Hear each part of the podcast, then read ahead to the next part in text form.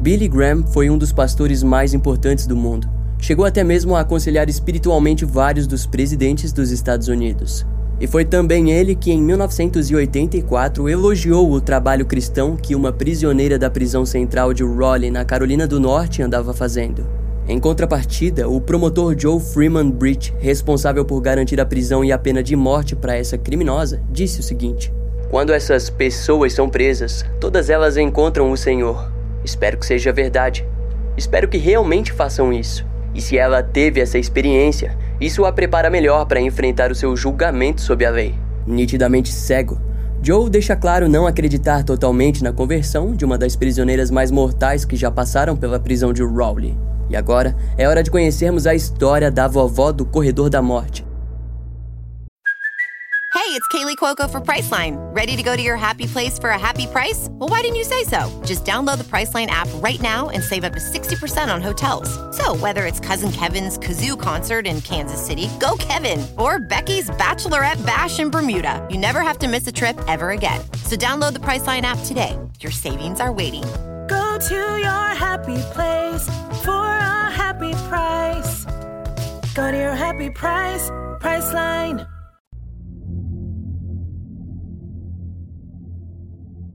No dia 3 de fevereiro de 1978, Roland Stuart Taylor e sua namorada Velma Barfield, de 46 anos, estavam ansiosos para irem na pregação do religioso Rex Humbard, no Centro Cívico do Condado de Cumberland, em Fayetteville, na Carolina do Norte. Roland não era um devoto fiel, mas sabia que era algo importante para Velma, uma mulher completamente devota a Deus. Embora fosse curioso o casal estar se relacionando fora do casamento, algo que era visto como estranho pelos familiares da própria Velma, ele estava apostando na relação. Mas havia adiantado a Velma que não se casaria oficialmente com ela. O motivo disso era o próprio passado da mulher, que havia sido presa por falsificação de documentos. Quando a pregação começou, Roland passou a reclamar de um mal-estar, mas Velma não pareceu se importar tanto. Pelo menos não até que ele olhou para ela completamente debilitado. Roland acabou saindo do local e foi até a sua caminhonete, onde se deitou para descansar. Aos poucos, o suor tomou conta do seu corpo e, junto a isso, uma náusea tortuosa se iniciou.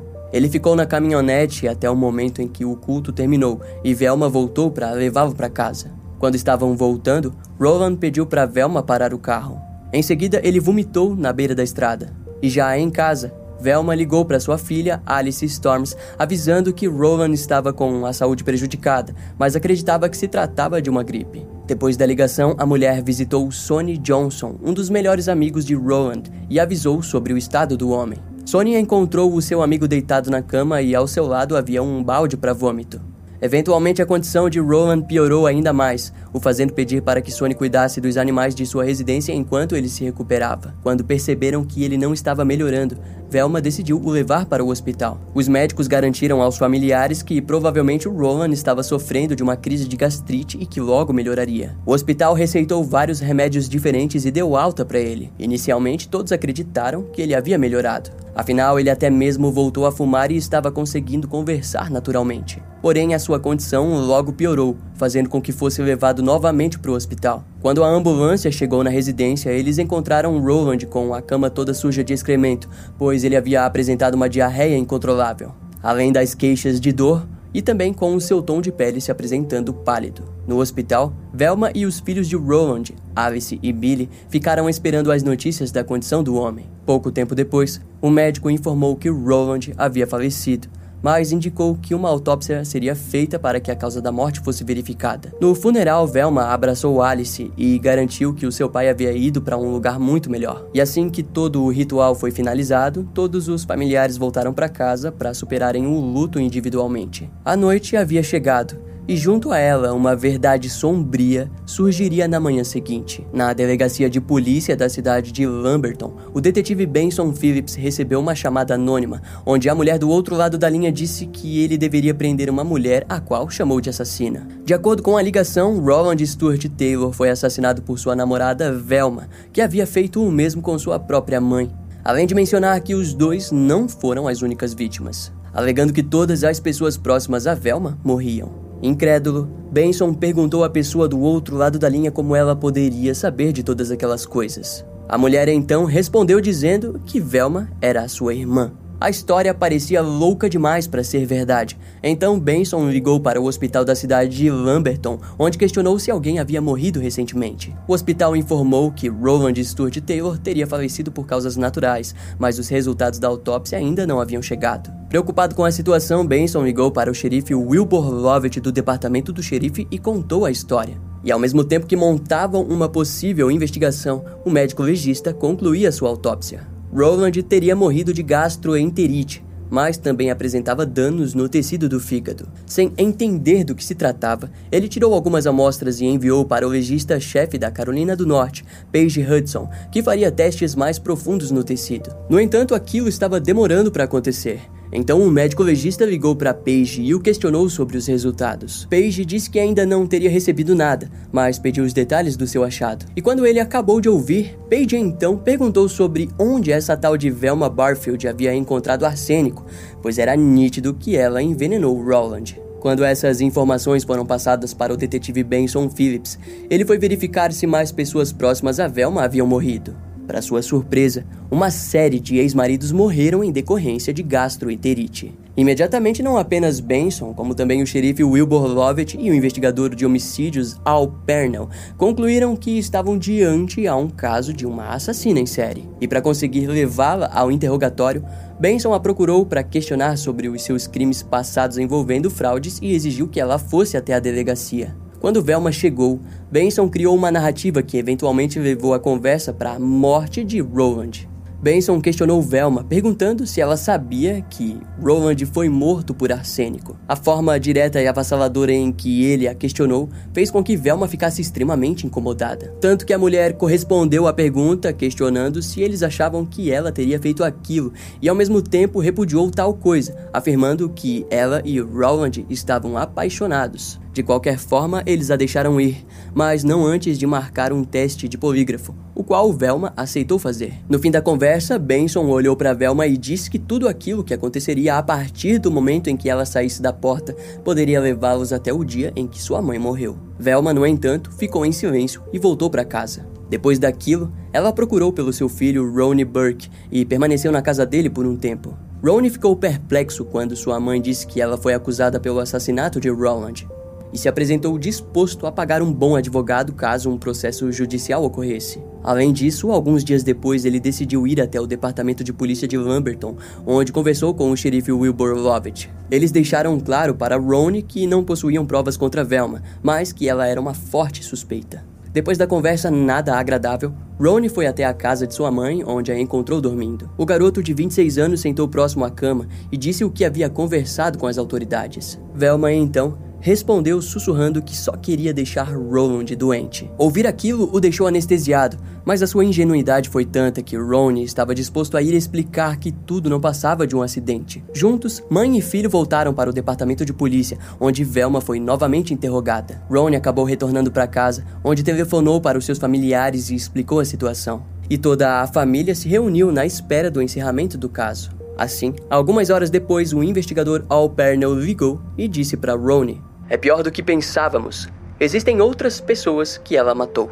Não apenas Ronnie, mas todos os familiares ficaram horrorizados com a proporção dos atos da mulher. Por alguns momentos, ele tentava entender como uma mãe tão amorosa teria se tornado uma assassina em série. Já em outros pensamentos, Ronnie estava tentando entender quem era Velma Barfield. Margie Velma Bullard nasceu no dia 29 de outubro de 1932 na zona rural da Carolina do Sul. Era filha de Murphy e Lily Bullard, ao lado de outros oito irmãos. Desde o seu nascimento, a garota foi chamada de Velma e por esse motivo ninguém a chamava de Margie. A família de Velma era extremamente pobre e sua casa sequer possuía eletricidade ou água. Boa parte do lucro da fazenda vinha das plantações de algodão e tabaco, mas devido à Grande Depressão, os lucros eventualmente diminuíram ainda mais. O pai de Velma, Murphy, acabou indo trabalhar em uma serraria, onde conseguiu uma nova casa para a família. Alguns anos depois, ele foi aceito em uma fábrica têxtil da cidade de Fayetteville e, novamente, levou sua família consigo. Murphy era trabalhador, porém era alcoólatra e abusivo. Velma, no entanto, não se permitia ser ofendida e muitas vezes respondia cara a cara ao seu pai, o que gerava mais conflitos. Nesse período, ela se incomodava com a forma que sua mãe fazia tudo o que Murphy desejava e por nunca tentar proteger nenhum de seus filhos do pai abusivo que tinham. Na escola, Velma se apresentou uma garota peculiar. Suas roupas eram gastas e a comida que trazia era sempre muito simples, e por aquele motivo se tornava alvo de atenção dos seus amigos com pais mais ricos. Como forma de conseguir dinheiro, ela muitas vezes roubava o dinheiro esquecido do bolso das roupas do seu pai. E conforme envelhecia, os furtos foram parando, mas o aumento de trabalho na fazenda aumentou ainda mais. Aquilo fez com que Velma se sentisse como uma verdadeira escrava. Mais tarde, a família se mudou para a cidade de Red Springs, na Carolina do Norte, onde Velma cursou o seu ensino médio e entrou no time de basquete da escola pública Parton. Lá ela encontrou sua primeira paixão, Thomas Burke, com o qual começou um relacionamento sério. O pai de Velma foi extremamente rigoroso com o casal, dando horas para saírem e horas para chegar. Aos seus 17 anos, Thomas a pediu em casamento e ela aceitou. Após a cerimônia, o casal se mudou para uma casa só deles, onde ela teve Ronnie e Kim Burke. Velma amava os seus filhos, Conforme cresciam, ela os levava à igreja e participava de todos os projetos escolares. Porém, em 1963, Velma apresentou problemas de saúde e precisou passar por uma histerectomia, ou seja, ela não poderia engravidar novamente. Aquilo teve um impacto negativo na vida de Velma, e para piorar, devido à sua devoção na igreja, ela ficou extremamente furiosa quando descobriu que o seu marido saía escondido para beber. Dois anos depois, Thomas se envolveu em um acidente de carro ele disse que não havia bebido, mas Velma sempre relutou sobre aquilo. O homem, no entanto, ficou incomodado com o fato de ele não beber tanto, mas ainda assim ser extremamente controlado por sua esposa. Mas algum tempo depois, ele acabou sendo preso por dirigir embriagado e perdeu sua carteira de motorista. Envergonhado de suas ações, Thomas acabou entrando em um estado de depressão e passou a brigar muito com Velma. Posteriormente, ela apresentou piora em seu estado de saúde e foi indicada a um tratamento com Librium e Valium, que a deixava tão grogue quanto um bêbado. Em abril de 1965, Velma estava na lavanderia quando recebeu a notícia de que sua casa havia pegado fogo. O único em casa era Thomas, que acabou morrendo de inalação da fumaça. A perda foi avassaladora para os filhos, mas ela continuou sua vida. Cinco anos depois, Velma conheceu o viúvo Jennings Barfield. No dia 23 de agosto de 1970, os dois acabaram se casando. A relação entre ambos parecia mais um tipo de amizade, onde eles desejavam apenas suprir as dores das perdas. O casamento logo se tornou instável, pois Velma apresentou um vício em remédios que a garantiu uma overdose. Jennings a fez prometer que não tomaria mais remédios, mas ela acabou voltando a ter uma overdose. O divórcio era certeiro, mas no dia 21 de março de 1971, Jennings acabou morrendo devido à insuficiência cardíaca. Depois da morte de Jennings, senti-me mais vazia e mais deprimida do que nunca. Continuei indo aos meus médicos. Eu tinha prescrições de pelo menos dois e geralmente três médicos de cada vez. Não importava quantas pílulas um médico prescrevesse, elas nunca duravam até a hora da próxima recarga. Relataria Velma posteriormente. No mesmo período, o seu filho Ronnie acabou ingressando no exército onde participou da Guerra do Vietnã. Mais tarde, ele tentou sair para cuidar de sua mãe, mas o exército não aceitou a desculpa e o enviou para o Fort Jackson, na Carolina do Sul. Velma estava completamente sozinha com sua filha, Kim, até que um dia a residência da mulher pegou fogo. As duas acabaram se mudando para a casa de seus pais, Murphy e Lily Bullard. Em pouco tempo, na residência, ela descobriu que o seu pai Murphy estava lutando contra um câncer de pulmão, o qual acabou matando. Novamente, Velma se viu em uma depressão profunda, pois o seu pai havia morrido de maneira trágica e seu filho Ronnie poderia ser morto a qualquer momento no exército. Em março de 1972, Velma foi presa sob acusação de falsificação e foi multada. No mesmo ano, Ronnie foi dispensado do exército e se casou com uma mulher cujo Velma possuía ciúmes. No verão de 1974, a sua mãe Lily foi internada devido a fortes dores de estômago e cólicas fortíssimas. Os médicos não conseguiam explicar o motivo daquilo, mas ela conseguiu se recuperar e voltar para casa. No Natal de 1974, a idosa voltou a apresentar dores e cólicas que rapidamente evoluíram para vômitos de sangue. Uma ambulância foi chamada, mas Lily acabou morrendo duas horas depois. Em janeiro de 1975, Velma foi condenada em sete acusações de falsificação de cheques sem fundo e foi sentenciada a sete meses de prisão, mas foi liberada depois de três meses. Um ano depois, ela conseguiu um emprego como cuidadora de idosos e foi contratada pelo casal Montgomery e Dolly Edwards, de 94 e 80 44 anos, respectivamente. Inicialmente, Velma amou aquele emprego e até voltou a frequentar a igreja. Porém, brigas começaram a ocorrer entre o casal de idosos e Velma, onde eles reclamavam que ela era exigente demais. Montgomery acabou falecendo em janeiro de 1977. No mês seguinte, Dolly apresentou dores de barriga e diarreia. Um dos seus familiares, Preston Edwards, acabou levando-a ao hospital, onde foi tratada e liberada. Ao retornar, na noite do dia seguinte, Dolly morreu. Com a morte de seus empregadores, Velma começou a trabalhar na fazenda de John Henry Lee, de 80 anos, e de sua esposa, Record, de 76 anos. A residência do casal ficava em uma área isolada em Lamberton, e eles estavam dispostos a dar dois dias de folga semanais para Velma. Em tese, era um emprego perfeito, mas John falava demais e Velma presenciava várias discussões entre o casal de idosos. No dia 27 de abril de 1977, John ficou doente e passou a ter diarreias fortes, o fazendo ser levado para o hospital. Os médicos não conseguiram encontrar o motivo da doença e o liberaram quatro dias depois, mas a saúde de John continuava oscilando. Algumas testemunhas relataram que John ficava bom num dia e no outro piorava. Inclusive, eles ficaram gratos com a atenção que Velma mostrou ao casal. Foi assim até o dia 4 de junho de 1977, quando John acabou morrendo. Depois daquilo, ela decidiu dar um tempo de trabalhar com idosos e se mudou para a casa do seu namorado, Roland Stuart Taylor, com o qual ficou até o dia de sua morte. Depois que Velma foi acusada pelo assassinato do homem, a filha de Roland, Alice, contou aos policiais que no dia em que seu pai havia ficado doente, Velma foi até a sua casa e pediu para ver uma foto antiga dele, a qual Alice fotografou seu pai numa brincadeira onde ele se fingia de morto no sofá. Na época, ambas riram enquanto aguardavam as melhores de Roland. Mais tarde, Alice compartilharia o quão assombroso é lembrar daquele momento onde a assassina do seu pai ria da sua cara.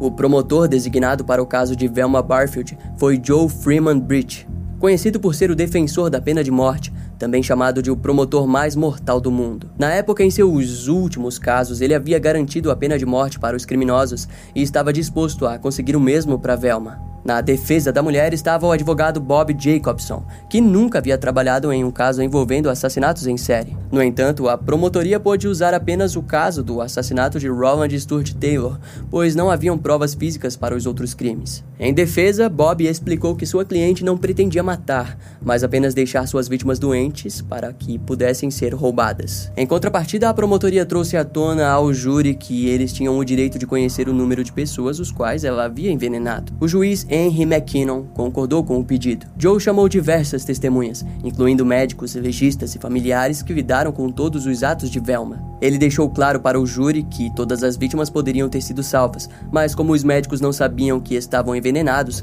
não foi possível garantir a sobrevivência daquelas pessoas.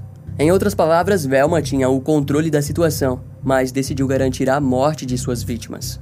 A defesa fez com que Velma explicasse as alegações, e a mulher disse ao júri que havia dado os remédios para deixar suas vítimas doentes e não para matá-los. E ela só não contou que foram envenenados por ter medo de ser enviada para a prisão. Velma também disse que desejava roubá-los para pagar pelos seus amados remédios. O promotor, Joe, disse que Velma Barfield era uma assassina em série de sangue frio e que se escondia atrás da máscara de uma boa cristã. Em resposta, Velma aplaudiu em meio ao silêncio àquela citação. Joe revelaria mais tarde que ao fazer aquilo ela perdeu qualquer chance de o júri acreditar que ela era inocente, ou seja, Velma havia assinado a sua sentença de morte. O júri precisou de poucos minutos para deliberar e logo deram o veredito de culpada em assassinato em primeiro grau. Sua sentença foi a pena de morte. Velma era a única mulher no corredor da morte na Carolina do Norte e acabou sendo posta junto com os presos mentalmente instáveis ou propensos a tentar fugir. Na prisão, ela voltou a frequentar a igreja do presídio e alegou ter aceitado Jesus novamente. Durante toda a minha vida, fui sobrecarregada pelos meus pecados porque não podia fazer melhor. Nunca me ocorreu que Jesus realmente pagou o preço que somente Jesus suportou a punição extrema, a morte, por meus pecados, não apenas para os meus bons vizinhos. E ainda mais glorioso, Jesus está disposto a ser meu amigo mesmo agora. Posso falar com ele e ele ouvirá.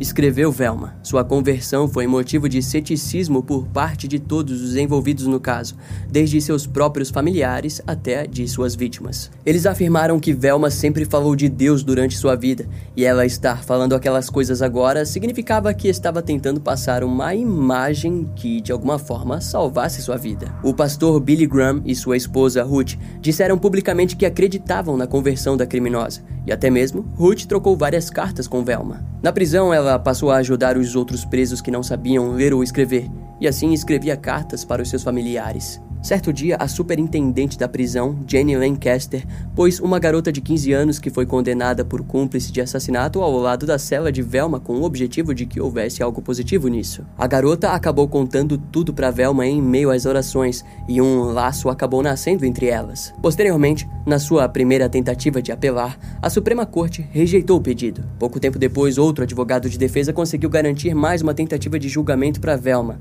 mas ela acabou perdendo novamente. Após vários anos presa, o seu filho Ronnie finalmente a questionou sobre a morte de seu pai, Thomas Burke. Velma disse que sim. Ela não se lembrava totalmente de como havia feito, mas acreditava ter posto um cigarro ou fósforo ao pé da cama em que ele dormia e depois fechou a porta, assim fazendo com que a casa pegasse fogo. Certamente, aquela confirmação de assassinato assombraria Ronnie para sempre. Conforme a data de sua execução chegava, Velma conseguiu falar algumas últimas vezes com Billy Graham, o qual garantiu sentir inveja da criminosa que estava indo para o céu antes dele. Filha de Billy, disse para que Velma não visse sua execução de forma negativa, mas que na verdade era a porta para sua entrada no céu. Várias pessoas se uniram do lado de fora da prisão, onde cantaram Amazing Grace, a música gospel favorita de Velma. Em contrapartida, outras pessoas carregaram cartazes que diziam Bye Bye Velma. No dia da sua execução, ela se vestiu com um pijama e suas últimas palavras foram: Quero dizer que sinto muito por toda a dor que causei. Sei que todo mundo passou por muita dor, todas as famílias conectadas, e sinto muito.